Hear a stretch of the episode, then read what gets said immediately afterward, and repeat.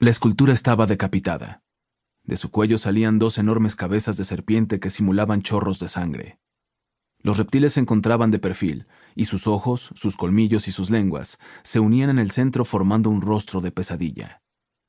Trabajadores de la Real y Pontificia Universidad habían cavado en el patio, dejando al descubierto la colosal estatua que descansaba acostada en su tumba, mirando el cielo cargado de nubes de la Nueva España, con una expresión indescifrable, que Alejandro de Humboldt le pareció ominosa.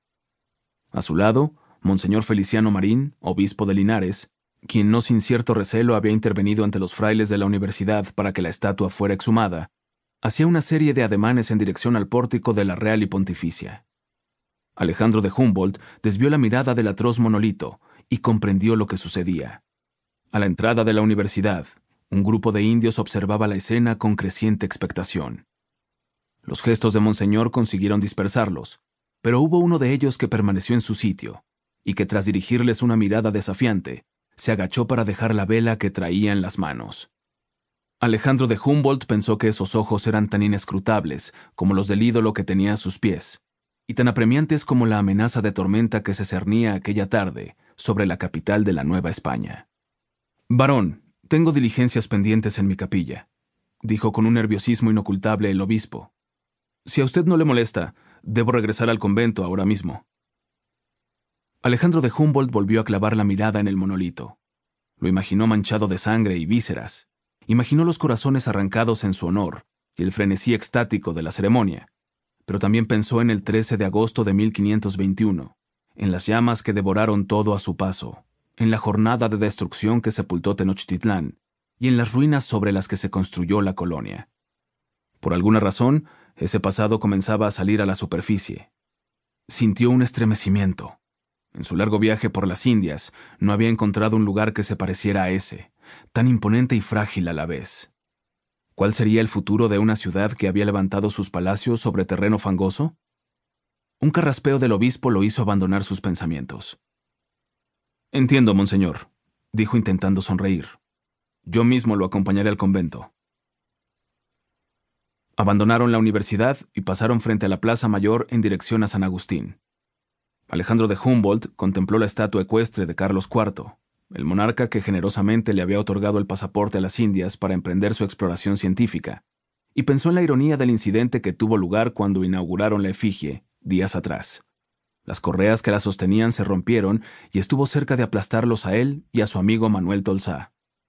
Cuán poético hubiera sido aquel final para ambos. Dejaron atrás el Parián, ese mercado que robaba la mitad del espacio a la plaza, y que en su opinión impedía que fuera una de las más grandes y bellas del mundo, y enfilaron hacia el convento pasando de largo por la casona de dos pisos que Alejandro había escogido para vivir en la Nueva España. No es bueno remover los escombros, varón, le dijo el obispo rompiendo el silencio. Cuando la estatua fue encontrada hace trece años, durante los trabajos de remodelación de la Plaza Mayor ordenados por el virrey Revillagigedo, se tomó la decisión de colocarla en el patio de la universidad, pero los indios acudieron a venerarla.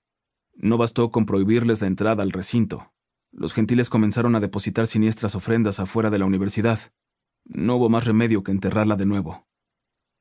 Los indios buscan algo que los conecte con su pasado, dijo Alejandro de Humboldt pensativo. Es una cuestión más complicada, varón. Por estos rumbos comienzan a soplar malsanos aires de independencia, y sin duda esa diabólica escultura tiene que ver con ello.